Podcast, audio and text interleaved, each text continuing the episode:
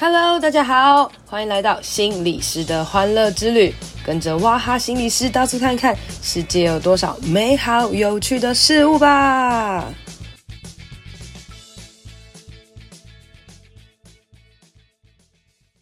Hello，大家好，欢迎收听心理师的欢乐之旅。今天呢，我邀了我一个很厉害的朋友哦，他是一个医生，然后他在研究一个很小众的事情，而是有多小众呢？就是呃，我们都号称他为多囊医生哦。那大家知道什么叫做多囊吧？哈，就是我个人对于多囊的认知呢，就是一个会让人变胖的病，大概就这样这样子哈。那我们就先来欢迎我们今天的多囊医生大象医生。Hello，大家好，我是大象医生。有有人叫你多囊医生吗？哎、欸，其实就你们叫我多囊医生而已，其他人都叫我大象医生而已。对啊，我们上次见到你，大家就叫你多囊医生啊，因为我们我们上一次去唱歌，然后那时候就是有有几个女生，然后每一个人都说：“哎、欸，我有多囊哎、欸，我有多囊哎、欸。”然后大家就就觉得：“哎、欸，这件事好像是是文明病嘛。”然后现在每一个人都有多囊哦。对啊，但我只是想说，其实这个一点都不小众，大概全。部的女性中有十五到二十趴，其实都有这个多囊性卵巢。十五到二十也蛮少的啊，还好吧？很高很高哎、欸，五分之一的人有哎、欸，很多、欸。不是啊，那这就跟现在有大部分人都很肥胖一样啊。对啊，那其实就是跟心脏病、高血压一样常见的疾病，只是可能很多人根本没有去检查，所以他不知道他自己有，所以其实应该比例会更高。OK OK。好，为什么我就是我个人其实是也是多囊，然后我个人一直觉得多囊是一个很轻松的病，就是我就觉得多囊没什么啊，然后可是我就看那个大象医师的这个 IG，然后就想说，哎呦，多囊好像好像是应该要被重视的一些东西耶，这样子，就是你有遇过像我这种就是呃检测出来自己有多囊，然后不觉得怎么样的人吗？没有，应该说多囊它分成呃至少有四种，就是我我。我还是简单讲一下哈，就是它主要的症状可能包含月经不规则啦，嗯，然后又或者是有的人他可能会有一些容易长痘痘啦，毛发比较多啦，然后就是一些雄性素太高的症状。然后第三个就是有的人会在超音波就是扫他的卵巢的时候看到有很多的那个黑色圆圆的泡泡在里面，就是有很多的滤泡啦。但这其实只是他的诊断标准，但其实并不是每个人都会有全部的症状。所以像娃哈哈，他本身其实他的身材很标准啊，就是是一个我们所谓的瘦多囊。那这种族群其实我怎么会是瘦多囊？你误会了吧？我是胖多囊。没有，我跟你讲，那是因为你生活在台湾，我们很容，我们其实对于被那个西方的审美观念已经呃有点呃侵蚀的太过度，所以我们就会觉得哦，可能一定要什么腰超细啊，脚超细，那个才叫做瘦。但其实外国人动辄都是 BMI 三十以上，那其实台湾人很多都是 BMI 二十五以内，那些其实都叫做瘦多囊，我们根本就离胖还很远，好不好？哦，所以我可以跟别人说我是瘦多囊这样子。你当然是瘦多囊，你绝对是。好开心哦，因为我自己觉得好。为什么我刚刚讲你说多囊有这些东西嘛？然后那你说很多女生有，那我们就可以来聊聊哦。就是我会知道我自己有多囊呢，就是一个很简单的原因，就是我从小月经就不规则。然后呢，我就是你说什么 男性荷尔蒙比较多之类，那个其实我没有，就是我完全没有手毛脚毛，也不会长痘痘。对对对。这是一个蛮蛮蛮正常的状态，但就月经没有很多嘛，然后 哎、欸，不是月经不规则啦，然后 后来我不是月经，然后后来我表姐就说，哎、欸，你可以去量一下那个，去看医生测一下多囊这样，然后我就去台大，然后就去看医生，然后医生就说，哦，先验血，然后喝糖水，就是怀孕的那个喝糖水，他就量我那个，对，然后量那个什么血糖，然后照超音波，然后我记得我照超音波应该是有一颗一颗的，然后喝糖应该是 OK 吧？对，血糖是正常的，就我白喝糖水的概念哦。喝糖水就是，反正就什么什么，先先喝一下，然后呃先先验血，对对对对，两小时，对，然后去验，然后就是正常，然后才知道，哎，什么这个什么跟，反正跟这个呃，他胰胰岛素有点关系，然后医生就叫我吃跟胰岛素有关系的药这样子，然后他就说，呃，反正你就自己去买这个药来吃啊，这样子，然后吃药就会好了。哦，然后啊，如果你你不吃，你不想吃药的话，你就多运动哦。然后，因为你如果变瘦的话，你的多囊也会好啊。然后没事也不会怎样，反正多囊就是这样啊。如果以后想要怀孕的话，再来看就好。你那时候 BMI 多少啊？你那时候 BMI 多少？哎、欸，其实我那时候比现在瘦，起码有个十五到二十公斤。哦，真的假的？差那么多？对，对、哦、我现在我现在极致肥胖，觉得我现在我我才刚做完健康。不过你的体重应该不适合在 podcast 上公布吧？对对，呃，不会啊，我就是 BMI，就是我是那个那个肥胖临界值，BMI 最胖，oh. 就是已经被显示为过胖，真的很胖，我真的很胖。然后，可是我我大概我在我发现我是多囊的时候，可能我刚工作的时候吧，那个时候还还算瘦，其实那时候已经觉得自己胖，然后没想到现在越来越胖，回头看都是瘦的。对，然后我就觉得，哎、欸，所以多囊这个病对我来讲就是，好啦，可能就是变胖而已，其他没。哎、欸，啊你啊你那时候喝糖水有异常吗？没有，糖水很正常，对不对？对啊，OK，对啊，你可以解释一下这是什么样的状况吗？就是如果一个人来看病，其实瓦哈哈是属于最轻微的多囊，最轻微多囊是什么？啊、我我先补充两点啊，最轻微多囊就是你只有超音波上看到就是有很多的滤泡，那可能要大于十二颗以上。然后第二个就是你排卵异常，哦、就是你月经不规则，但是因为你没有雄性素过高，就是刚娃哈哈有讲，就是你没有长痘痘嘛，你没有多毛这些症状，没有，所以你的代谢，因为其实雄性素过高会严重影响你的代谢跟我们的一些胰岛素的状况，所以如果你是有雄性素过高的话，嗯、这种类型你就很容易胖，哦，就是很容易，而且不只是容易胖，会容易瘦不下来。其实大部分人遇到的问题。是瘦不下来，他们其实每个人都想要有呃很匀称的一个身材，但是就是因为他本身代谢差，所以瘦不下来。但是娃哈哈在这一块其实是很幸运，就刚好没有这个最严重的代谢问题。哈哈，可是我都把我自己变胖这件事情推卸给多囊哎、结果你今天竟然打脸我了。我变胖绝对是因为我贪吃。我跟你讲，我跟你讲，这是一个恶性循环。我我这样讲好了。我我我比我比喻好了，就假设你今天可能一百六十公分，四十五公斤，那你这个时候，如果你又有一些呃一些基本的一些饮食观念、营养观念，然后有一个礼拜可能至少运动了一两次，就是我讲一个很 baseline 的一个还 OK 的生活状况，对，对标准的生活状况。但如果你今天可能某一次某一阵子因为压力或什么之类的，然后你可能瞬间胖到了五十公斤。那这时候会造成两个问题，因为第一个，你多囊可能本身就有代谢比较差的这个风险比较高，对。然后第二个，当你脂肪变多，尤其是累积在一些内脏脂肪变多的时候，你的代谢会变得更差。就是说，你越胖之后，反而越难受，越胖越难受，它就是一个恶性循环。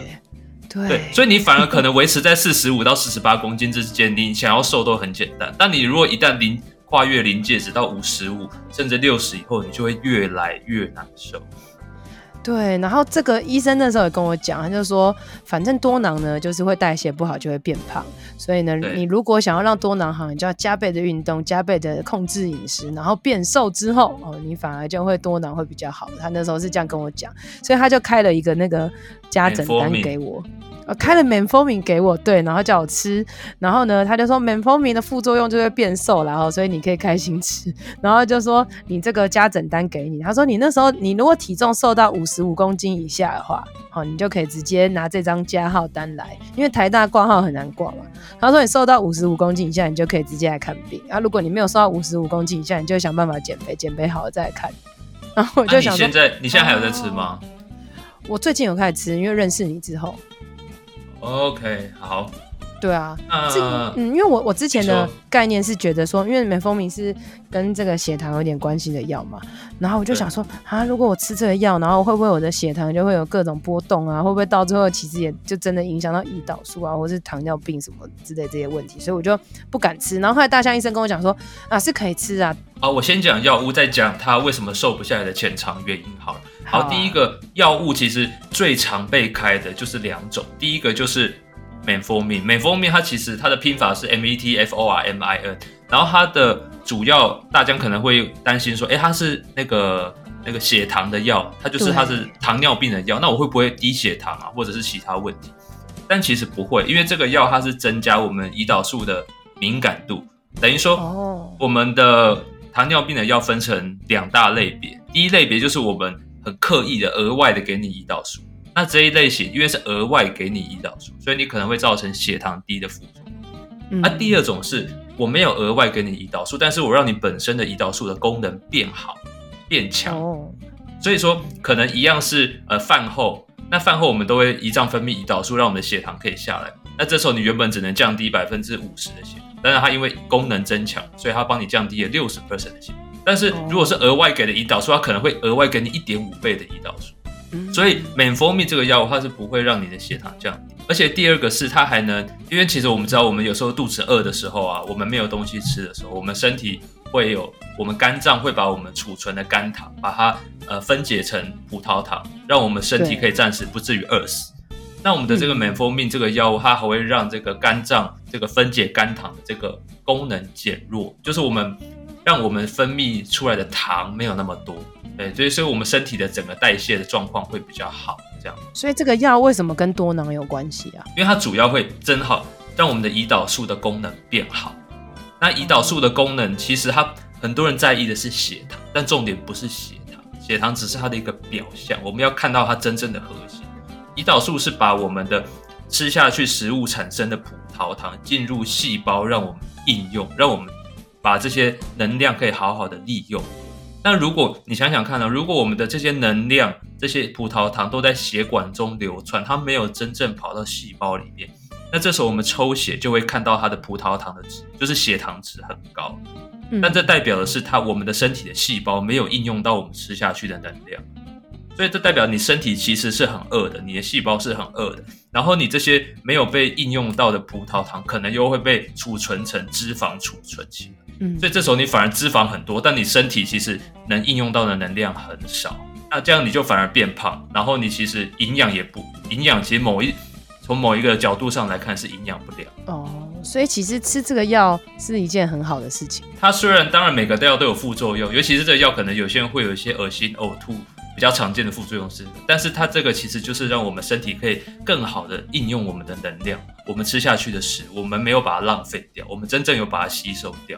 这是这个药它真正的目的。哎，可是让它，那你这样讲，就是它会变瘦了，然后跟好好的吸收什么之类的。可是，对，那那这样就不会多囊了吗？这样子月经就会来了吗？这是两件事情，这是两件事情。哦，因为说真的，你有没有排卵，就是其实不排卵这件事情的本一本因有两个问题。第一个是，我们有所谓的滤泡，那滤泡里面会有卵子，那我们随着我们的月经周期。就是从你月经来出血第一天、第二天、第三天，我们的滤泡又会开始重新的慢慢长大，然后长大的过程中，等滤泡长到一定的大小的时候，我们里面的卵子成熟了。那成熟的时候，我们可能就会在假设月经正常人二十八天好了，那你就会可能在十三、十四天的时候，然后我们会有特别的激素上升，然后我们的卵子就会从滤泡里面喷射出来，然后喷很有画面的被你形容。对，对我这样讲应该我很怕我讲的太难。所以我们的卵子喷射出来之后，我们原本这个滤泡它就会转变成另外一个东西，叫做黄体。那这个黄体呢？这个黄体其实原本你就把它想象成，它是为了让你的卵子跟精子受精之后，它的黄体要提供黄体素，就是说让你的这个受精卵可以着床之后给提供给它营养。但如果你没有受精这个动作，就是你就是一个正常的周期，你没有发生性行为，然后也没有受精。那这个时候，它黄体就会萎缩掉。过了十几天、十四、嗯、天之后，就会萎缩掉。萎缩掉之后，他就觉得他自己是个没有用的东西，然后他就自己他觉得他自己很没有用，他他觉得很惭愧。对啊，他就消失。对啊，就他就我就烂，对我就是不适合待在这里，没有人要我，然后他就会萎缩掉。然后这时候萎缩掉之后，啊、我们原本增厚的子宫内膜就剥落，然后就产生了血块流出来。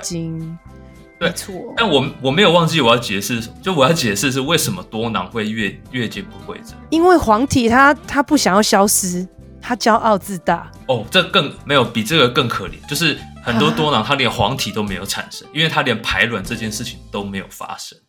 哦，就是就是它在更前头就出现问题，就是说我们、嗯、我们的卵巢内的环境啊，其实在前期。我我把一个绿泡，呃，比喻成假设绿泡的一生啊，它是从幼稚园一路长到高中毕业，高中高三毕业。那我们绿泡的前半生啊，可能就是需要一定的雄性素，就是它是一个雄性素，可以让前面小小绿泡长大。然后等到绿泡可能长到什么小学三年级之后，这时候就会换雌激素接手，它就会让绿泡继续长到高三毕业，然后卵子喷出喷出来。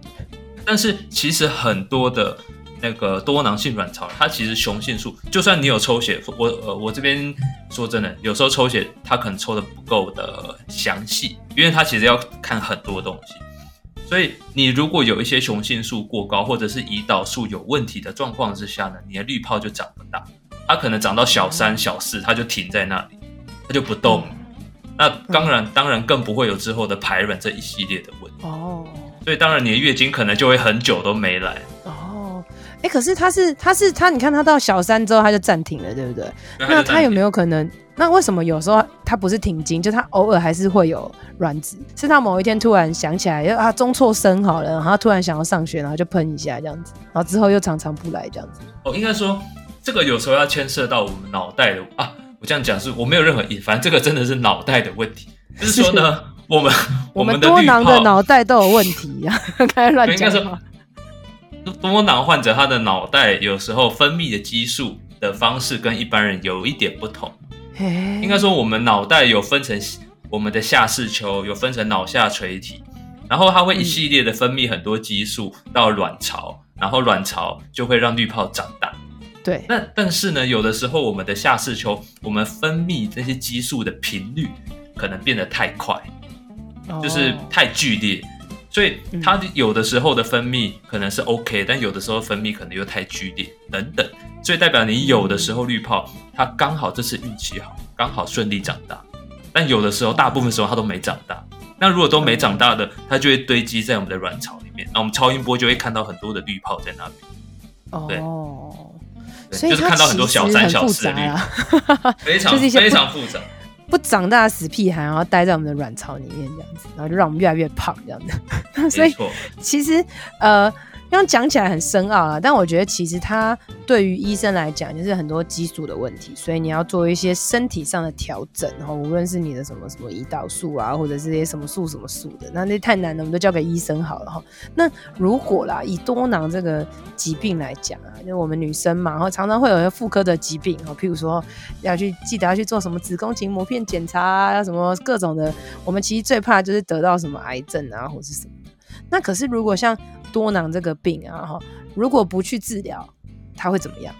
除了变胖以外，还会有其他事吗？对，比较因为你你没有排卵，自然比较难怀孕。但我我从再把这个问题再绕回前面一点点好，也就是很多人忽略的问题。嗯、第一个就是我要呃破解一个迷思，就是可能很多人说他什么十五、十三、十岁就被诊断多囊，我说这件事是不可能，因为其实我们从初经开始，大概可能十二、十三岁开始有第一次月经。到可能十五、十六岁的时候，其实我们的我们脑袋啊跟卵巢之间，他们都还他们是一个合作关系，他们的合作关系还没有建立的非常的好，所以这时候其实他们还没有默契，对他们的默契还没有还没有搭配起来，对 他们是一个 new team，所以他们之间的搭配还没有起来的时候，他们其实前期两前期四五年月经不规则其实是很正常，那个不叫真的月经不规则，那是你身体还没有走向一个熟悉，对，还没有合作，对。没错，他们还没有合作好，所以如果真的要诊断多囊，说真的，应该要成年之后，如果你还月经不规则，再去考虑会不会有多囊，这其实比较 OK。嗯、然后第二个，在讨论癌症之前，我想先讨论一个很重要，也是跟娃哈哈有关的，就是其实很多人会想到多囊，就只想到就是瘦不下来，想到月经不规则，但其实多囊在各式的研究论文都指出，它可能会跟忧郁情绪比较有关，但是它其实会让人的情绪。会有常常比较呃比较容易易怒啦，情绪比较不稳，甚至比较容易忧郁，这些都是被大家忽略的问题。而这个问题往往也是造成他瘦不下来的主因之一，就是因为很多你相关联。对，对，互相相关。因为你心情不好，有时候你就会暴饮暴食啊。尤其是你可你可能努力努力瘦身一个月，结果发觉怎么成效才只有这样，然后你就更忧郁，然后更忧郁。那我想说，那反正我就没救了嘛，我就去暴饮暴食。然后这这样的状态如果一直持续下去，就会更造成你瘦不下来。然后如果你又是多囊，你代谢又再更差，对，代谢又更差。然后如果这样的就是长期的压力下来，会让我们的肾上腺分泌一种叫做皮质醇的东西。那皮质醇它其实是一个很好的东西，就是它是短期，就是假设啊，我我下个礼拜要要考月考，我以前都叫月考。你你也是这样叫吗？还是 差不多差不多？对啊，差不多差不多。没有，我是段考，就是、我没有每个月都考。哦，好好好。那你年纪应该比较大。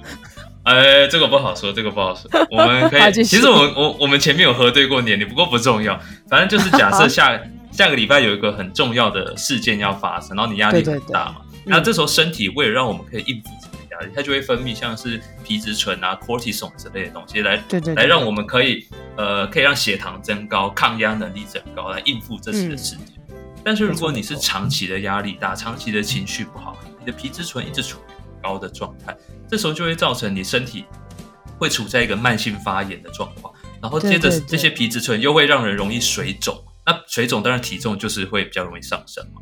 那这些种种的，就是你慢性发，你的慢性的这些压力，就会让你更瘦不下。所以有时候解决多囊不能只解决他的疾病，我们要解决是他心理上的问题。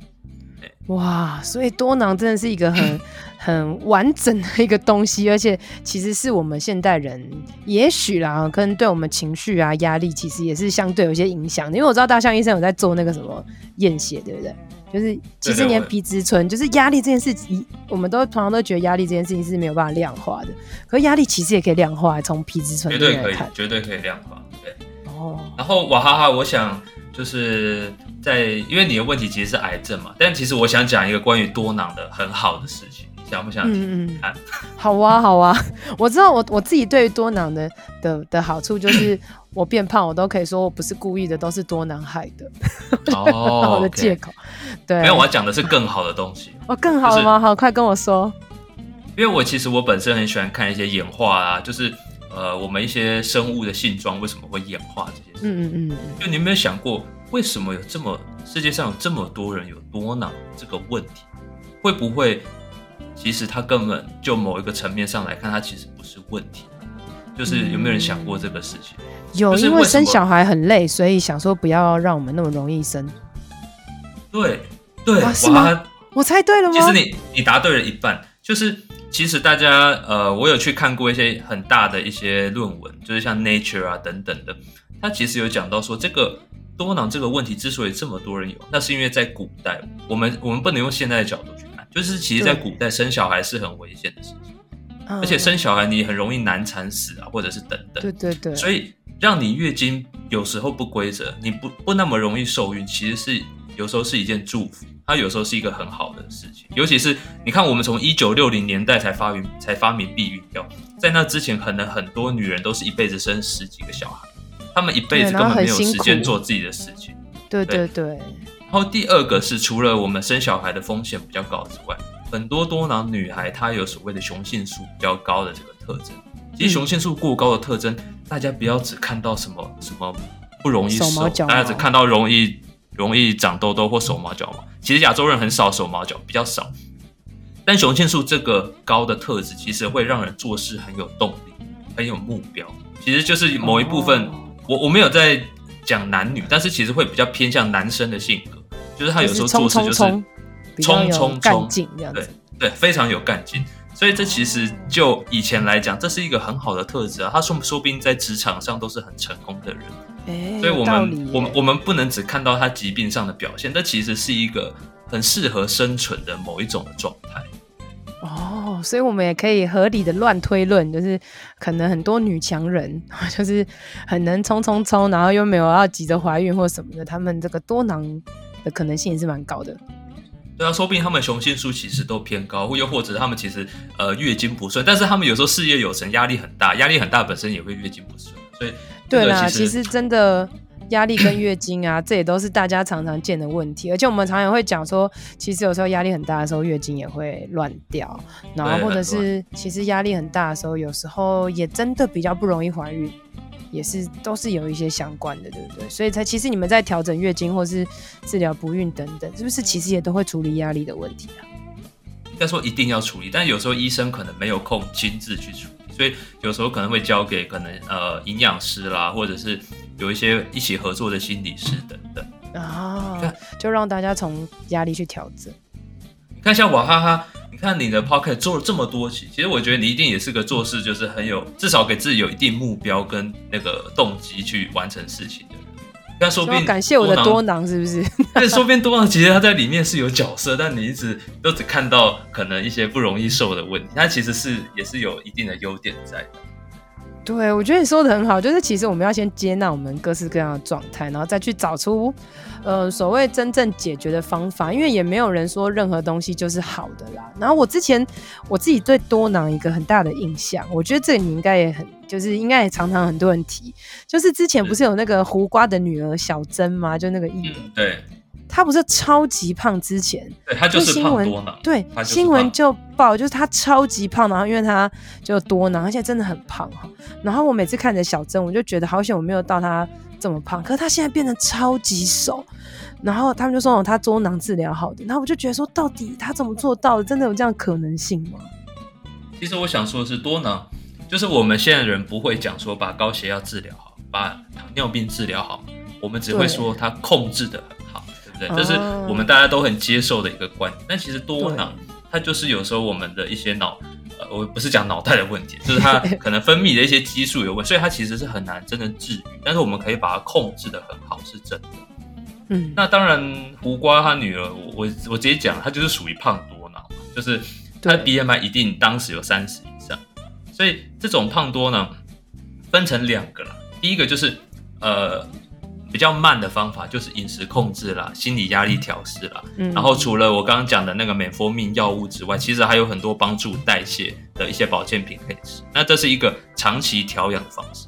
但如果有的人他真的，呃，就是在国外的一些治疗指引，他有说，如果你 BMI 真真的大于三十五，大于四十，其实他是建议你是可以去做减重手术，就是不管你是缩胃啦、放水球还是等等，就是一些新的减重手术，其实是可以做。但我不知道他有没有做啊，所以我我也我也不能乱乱臆测这样。对对对，所以如果真的是，嗯、可能胖到什么境界，做一些手术反而其实是好的。对，因为你如果真的胖到一定程度的话，除了你本身的心血管疾病、胆固醇过高等等，其实你也会容易造成癌症、乳癌、子宫内膜癌的风险增加。嗯，然后。这样其实有的时候直接做一个直截了当的治疗，其实也是一个方式吧。诶，那瘦多囊的人会变成胖多囊吗？就是他他就譬如说我们像我们现在假设你说可能现在大家是瘦多囊，可是他就一直不断胖胖胖胖胖胖到变超级胖，他就变胖多囊了吗？嗯，我觉得瓦哈这个问题问的非常好。就是其实我们很多时候看问题，我们不是只看 yes or no，我们不是只看有或没有。嗯，就跟我们现在都很接纳说，其实性向它是一个光谱。它其实不一定是真的是只有有或没有，不一定只是异性，不是你你不是异性恋就是同性恋，没有这么简单。那其实以那个我刚刚讲的胰岛素的阻抗性，就是我们代谢出问题这件事，它其实也是一个光谱。它可能假设你原本有问题的程度，假设一百是超级有问题，零是没有问题，那你可能原本的问题是二十而已，所以其实你身材可以维持的还 OK。但是等你的肥胖开始。就是你可能因为压力等关系，然后你体重开始上升的时候，你的胰岛素的问题也会从二十变三十变四十变五十，所以它会慢慢的越来越严重。所以有时候你只要不要跨过那个临界点，那你就不会一路胖下去，你就可以处在一个还比较容易瘦回来的状态。但是每个人的临界点不同，哦，所以其实只能依据个人去做量身打造这样。哇，今天听起来我真的是深深的担心，我可能已经到了一个临界点了。没关系，救救我！不要救我！我等下结束再问一下你现在的体脂多？我决定要去吃十颗美蜂蜜，你现在开始狂吃。不行不行不行不行！没有开玩笑开玩笑哈，我但我觉得其实真的所有东西都还是要。好好的听医生的嘱咐哦，因为现在有很多，比如说营养师啊，然后可能内分泌科啊，然后甚至妇科，各个医生其实都是要帮助我们维持在一个比较所谓光谱比较中间、比较正常的状态。因为很多东西只要极端或是太多了，可能都会造成我们一些问题哈。就譬如说像呃，可能我个人对于多囊这件事情，我就一直保持着还好的状态，就是我很随性的在面对这个病啊。那或者是像可能我们都会觉得说，我们都知道，如果你一直就我们都可能都知道糖尿病这件事情是一件蛮蛮严重的病，然后所以大家就会在我们还年轻的时候就跟我们讲说，哎、少吃一点甜点啊，不要怎么样什么之类的，免得之后糖尿病什么之类的。但是在我们可能还没有很重视这个疾病之前，我们可能都会很随便。然后，所以，可是其实所谓的变胖啊，或者是多囊什么，它可能也是很多重的因素。譬如说压力这件事情，心理师也常常讲，就是你要压力大到一个极致爆炸的或坏掉了，你才来去处理面对，还是你适时的就做出一些调整。那我觉得多囊可能也是类似像这样子的一个状态。好，我可以在，因为我刚刚还有一个瓦哈的问题没有回答到，就是癌症的问题。嗯、对，但我我想先讲说，就是瓦哈一定觉得为什么我一直不针对癌症的问题，我我一直在讲别的，那是因为我觉得要讲到最后才能直接直直切入癌症这个点。对，我们就要用医师的恐吓了，医师就说你再降下去就会得癌症。哦，其实我不会恐吓，我只会跟他说，就是你要积极的去检查，如果你的风险比一般人高，你就是积极然后也不用紧张成那副德行嘛，对不对？你看我们每天出门都可能被车撞，对不对？所以其实真的不用 紧张成，不用紧张成那样子啊，真的。真的。然后我我必须讲的是多囊，它其实有一些并发，像是说，呃，它可能根据研究，它除了代谢不良之外，它可能常常维他命 D 也测出来，就通常很容易不足。然后它，哎，我也是不足哎、欸。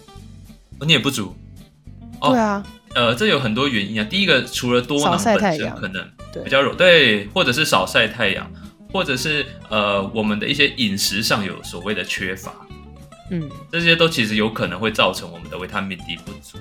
然后除了维他命 D 之外，就是很多多囊其实他们需要补充适量的 Omega 三，就是鱼油，但是他们常常就是忽略这一块，尤其是很多的外食族。因为外食族其实我们一般外面可能用的油都是大豆油啦、葵花油等等的，那这些都是比较偏向一些里面都是 Omega 六，就是发炎物质比较高，让你比较不容易变瘦的一些油品。那这时候我们可能需要补充一定的 Omega 三之类的油品，这可能才会让我们身体的发炎物质减少，然后这也可能会让你重新回到那个那个临界值以下，比较容易瘦下来。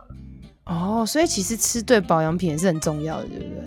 其实我觉得食物可以吃，当然你食物吃我也很推荐。但是你看，像 Omega 三里面我们要吃什么？深海的鱼嘛，比目鱼啊，一些尾鱼啊。那这些深海鱼现在有个问题，就是重金属的污染就是很高嘛。那你如果要吃到用从深海鱼吃到足量的 Omega 三，其实你可能另一反方面就是你会有一些重金属污染的毒性的问题。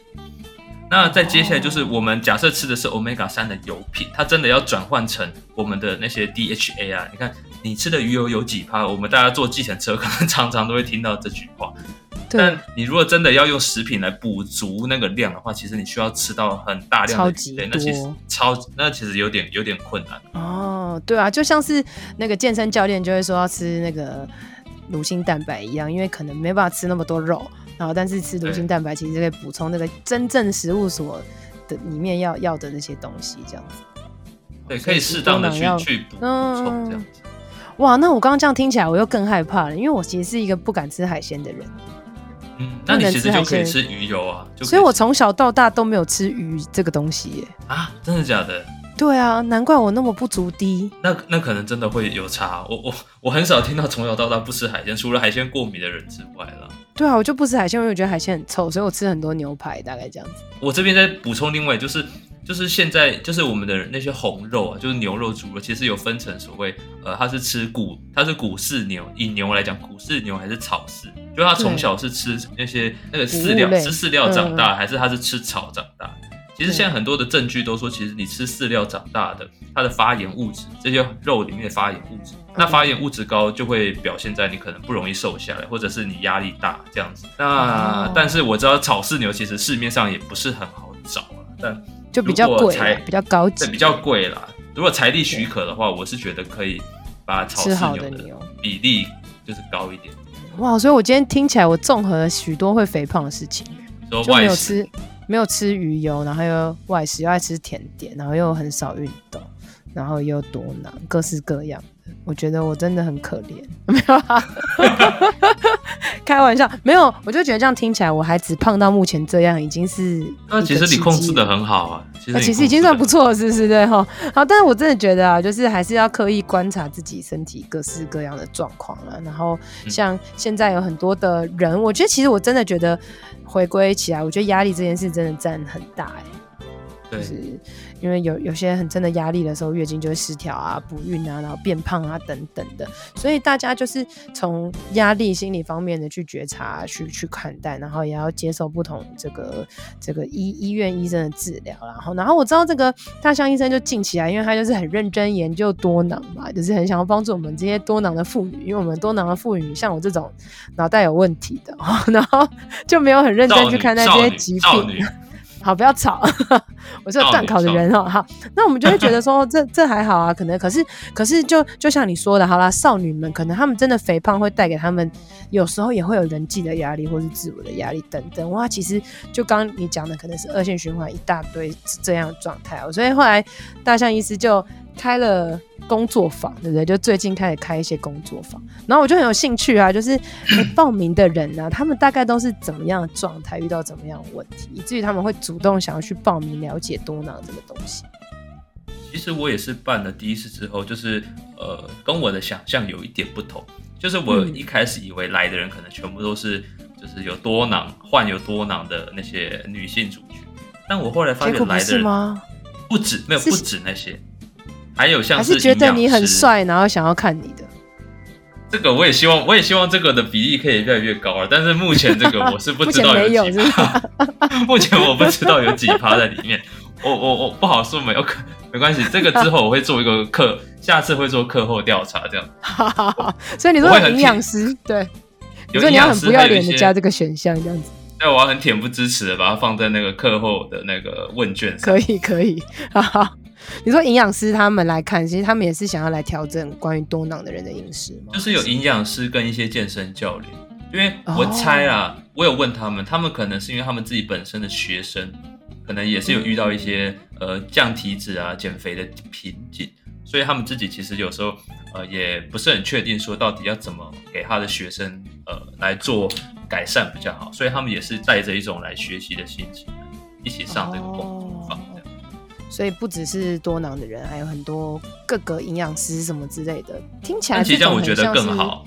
就是各行各业的人，其实应该是要一起来协助每一个在啊、呃、自己身体在这些激素上遇到问题的状况，因为多囊原因可能百百种嘛。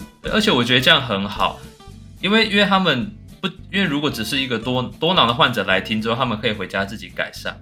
但如果他是一个教练或营养师来听，他可以一次推推广给更多的人，所以我觉得这个观好的观念可以这样推广下去，我觉得也也非常好，就可以让更多人知道这样子。好啊，那那最后我们来讲一下，就是假设啊，就今天听了我们这一集，然后他正好有多囊，或者他正好很胖，就是想要来解决他自己代谢一些问题，原本以为是去减肥，但后来发现可能跟妇科也有一些相关的时候，那他如果想要来。